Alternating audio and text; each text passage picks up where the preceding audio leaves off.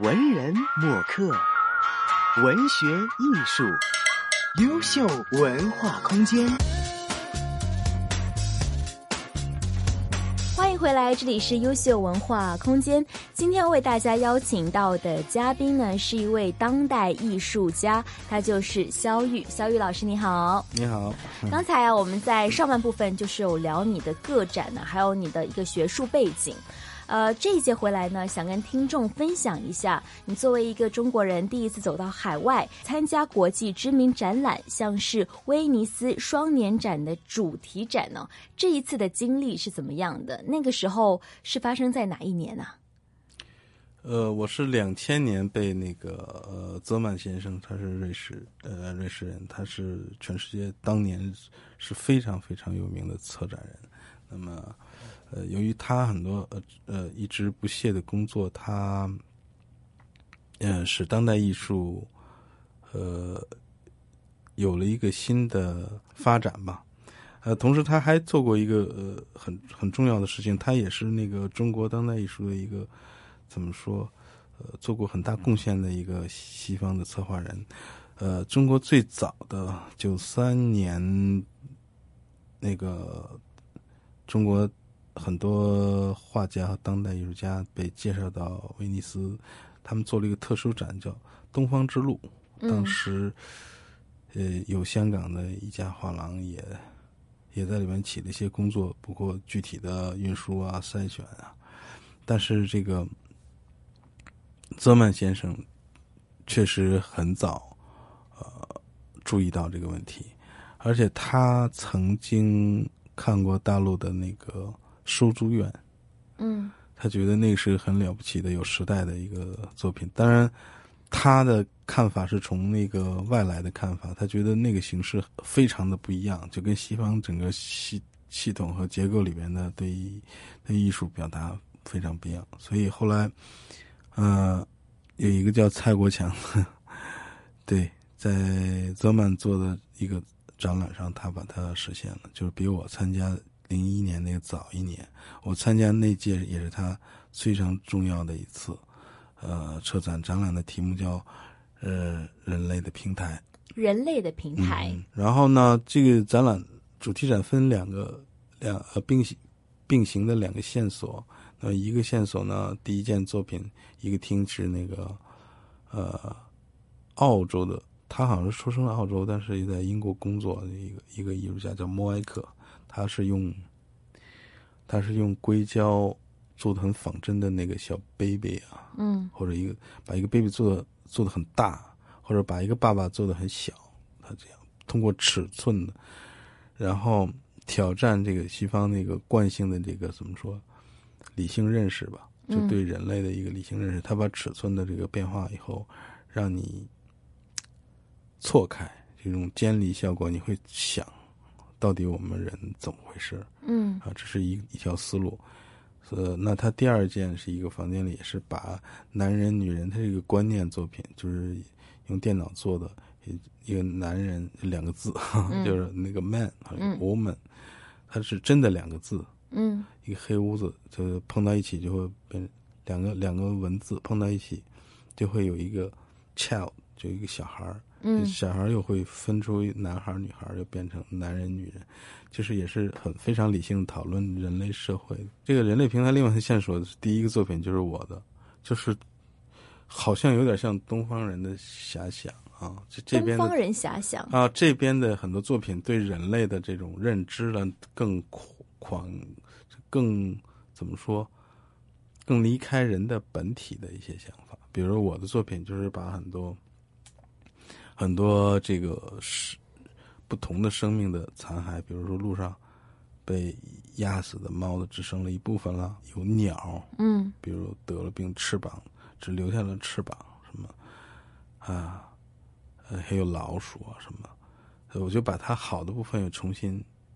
那个整理，然后把它整放在一起，这个是我的看法，因为我一直觉得那个我们。来自东方有可能会有一种想象，至少我是这样想象。我觉得那个人是，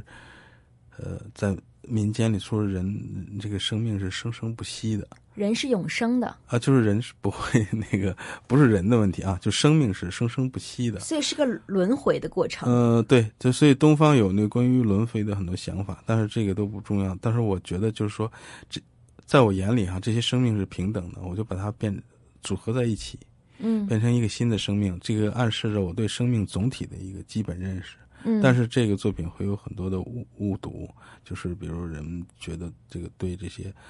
残骸身体不尊重，我觉得，呃，这个会让我很很困扰。嗯但是我这是表达我个人对对生命的一个一个总体认识。就今天艺术其实应该回答我们生生命个体的感受和处境，嗯还有我们要解释我们到底是怎么回事，是吧嗯？这是艺术要可以或者文学可以探讨的，或者可以设问的问题，而不是今天我给大家提供一个油画，还是提供一个风景，还是做了一个装置。所以今天的当代艺术家，我觉得更多的是你是如何思考的，嗯你对人是呃怎么尊重的。那有人说我不尊重生命，其实那个恰恰相反，这个我是最尊重生命的，甚至我觉得原始的。比如，比如佛教里边有舍身饲虎的这种故事，就是他很早人类就知道，我们常常常我们的食物里都有很多其他的动物，但是呢，像这样的想象，就是说有的曾经修修炼的人会把自己当成动物的食物，就他就拉平了这样一个这个生命之间的关系。众生平等这样的一个概念。，对对，所以我觉得在东方是呃很容易理解为什么，就因为我们的那个佛教里边，它有包容性，它不像基督教有排他性，就是你，就是我只有真理只有一条，嗯 就是这样的。刚才您说的这个作品，其实就是一系列颠覆了物种遗传学的各种人工嫁接的动物的标本，是这样的一？个呃，是是一些残缺的标本，残缺的标本。嗯，是一些残缺的标本。所以这样的一件作品是在两千零一年的时候进入了威尼斯双年展的主题展。对，主题展有一个独立的厅，然后嗯当时的、呃可能有，理论上应该有十万人看过。对，但是这个作品是算是华人中国人第一次带着自己的作品走向了国际，走上了这个威尼斯双年展的主题展，示？应该是可以算是从大陆直接出去的，啊因为因为因为那个时候已经有很多的华人艺术家，比如在法国、呃美国什么，他们都有很多的机会进入威尼斯双年展作为装置啊，嗯装置作品，他们有很多机会进入。但是大陆呢，我是嗯有幸第一次把装置被邀请过去。AM 六二一，香港电台普通话台。文人墨客，文学艺术，优秀文化空间。进入威尼斯主题展，这是一个蛮高的门槛的。想知道背后的选拔人的过程是怎么样的呢？是先看你的作品呢，还是说，哎，先跟你会约谈话，我们先聊一聊，还是怎么样呢？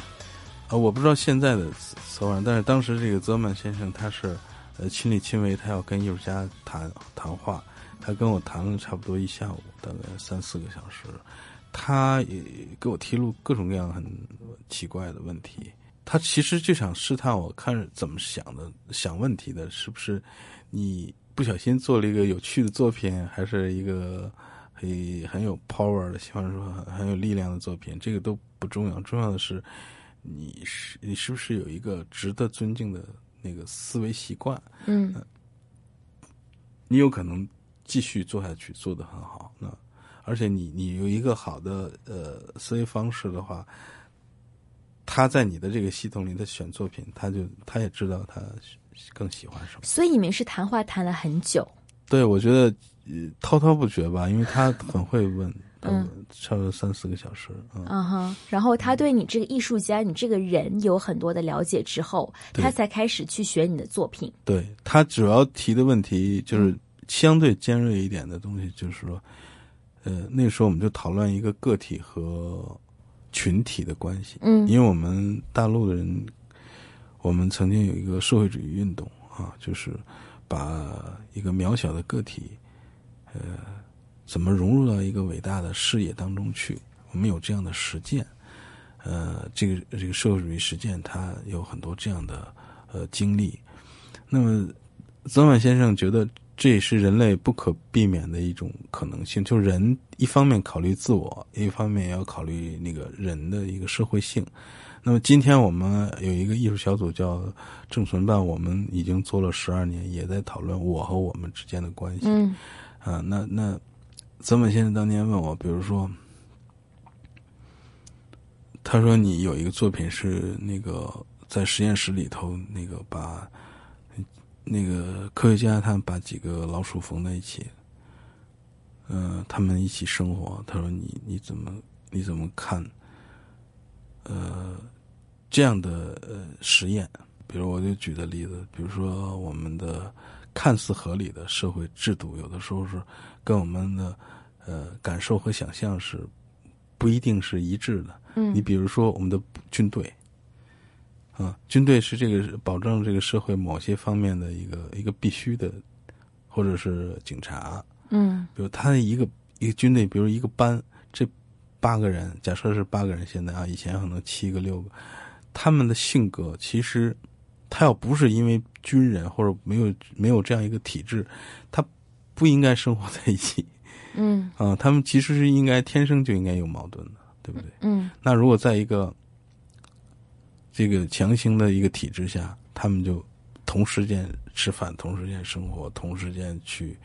去出操啊，做做一样的事情，这个东西并不是人与生俱来的欲望，嗯，而是人类作为团体的某种需求。嗯包括法律制度制定是为了大家的呃相对安全，就你个人的欲望就会受一些影响。那么这个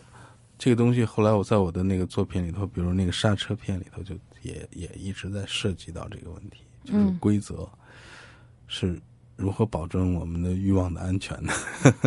所以这么多年，从进入壁画系到有个展，到参加了呃很多的国际上面的展览之后，你自己一直你所有作品想反映出来的信息，都是你自己对人类社会、对人类的处境，对我们的处境的一些想法。对对。但是表现形式应该出现了很多变化吧？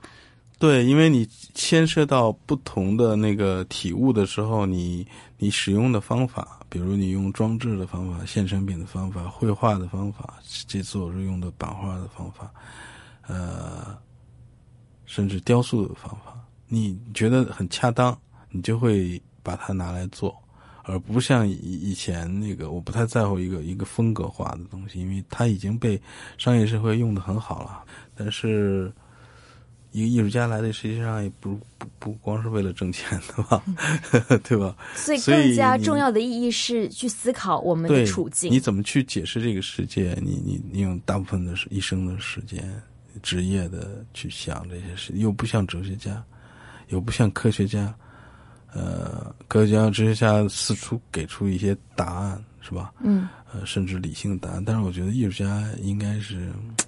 换个角度问问题嗯，啊，就是是不是？其实艺术家他每次带来一件新的作品，其实是想让观众看到这个作品之后，他们会有一些问题要问自己，会有一些啊反思，对，是这个意思吗这是？这是我梦寐以求的，因为我觉得好的艺术应该是应该是一个切口。嗯。那这个切口是是艺术家和观众沟通的一个小窗口，一个嗯物理界面。其实好的艺术，我我理想的艺术啊，反映最好的一种反应就是唤起那个就是观众自己的认识，嗯。因为你艺术不是教化，你嗯不是告诉他一个你不是知识老师不是一个科学知识，也不是老师，对，因为每一个观众，一个如果有生生命经历的观众，他都会有很多很多的经验，这个经验和感受是埋藏在内心的，嗯，然后甚至有的时候不会放出来。嗯那你的一件作品，你有时候为什么会被人感动？就是你被人触动了一下，你内心的内心涌动，是因为你自己看到了自己，你自己被自己感动，而一作品只是一个起因。它是个载体，它是一面镜子吧？起因对，起因甚至那个艺术家做这件作品的，呃，原因都不太重要，嗯可能对这个观众不，但是有的时候，有的呃。藏家或者是观众，他很好奇艺术家是怎么想的。其实，呃，当然，艺术家有各种各样的想法，为什么做这个作品，也说出来也挺有意思。其实，我觉得最重要的，如至少我是这样，如果我喜欢一个作品，嗯，甚至我都不在乎这个艺术家 是是为什么做出来，他是谁我，他有没有名气？嗯对我就是喜欢他，而且喜欢他是因为他跟我有关系，就像你喜欢一个女孩儿，她她就唤起你内心你不知道藏在哪儿的一种你你的一种爱恋，这种爱恋你你你让那女孩给你找理由，你也是有问题的，但是就是喜欢嘛，嗯它实际上是来自你内心深处的，嗯，我其实做过很多的艺术家的访问，涉及过不同的行业，有嗯画家啦、雕塑家啦、装置艺术啦、舞台剧演员啦、作家啦等等。我发现现在的所有的艺术界的从业者，他们其实已经把艺术这个边界没有那么具体说，哦，我就是这个，我就是文学家，我就是作家，我就是舞台剧演员。他们其实是已经在把很多的艺术在糅合在一起。刚才我们一直在聊都是当代艺术，呃，之前我也去看了一个当代舞蹈艺术家，非常著名的沈伟，呃，沈伟老师的那个哦，我认识他，我上大学时候好朋友，嗯但是他离开很久了，他去他去美国了，然后我去看他的作品叫《天梯》，嗯。我整场看的非常认真，因为我在买票的时候，我朋友跟我说的时候，他就说你要认真看，然后我看的非常认真，但其实，呃，我那一个多小时的时候完成之后。我看完之后，我问我自己，我看懂了什么呢？其实什么都没有。但是到现在的日常生活当中，它会有一些片段式的记忆，就那些场景会在你脑海中闪过，你会发现说，哦，好像这个场面我似曾相识，我好像曾经经历过。可能这就是现在当代艺术的魅力所在吧。嗯对当代艺术，我觉得最重要提供思考的，呃，新的可能性。当然，这也是一种奢望。呃，我觉得还是应该有创作，还是应该有边界的，因为那个我我觉不太。当然，我们也前前些年很流行什么跨界什么的，呃，我觉得这种尝试也未尝不可。但是，我觉得最重要的，我觉得那个每一种艺术形式它还是有局限性的，就是说你长期习惯在一个系统里工作，你你跨到其他系统里头可以做一种尝试，但是它不一定是最重要的，因为艺术是需要有延续性和建构。一个艺术的建构它是有延续性的，嗯它就是一环接一环的。比如说一个艺术家的一生的工作，哪哪怕他的物理使用呃方法是不一样，但是他一直在建构一个思考，就像一个一个自己的宫殿，一自己的一个世界，它有一个前后上下文的关系。嗯呃，有的艺术家可能过于聪明了，东一下西一下，呃，不是说他的表达方式是东一下西一下，就是你你不知道他在想什么，嗯呃，据说你很难，而且往往这样的艺术家很难让你感动，因为他。太聪明，就是太灵，太灵。我想大家，我们刚才聊的，就这一集我们聊的，一直都是一些蛮抽象的概念。比方说，我们探讨了很多当代艺术的一些一些东西嘛。可能更多的听众是想了解您的一些作品。下集回来，我们聊一聊您的作。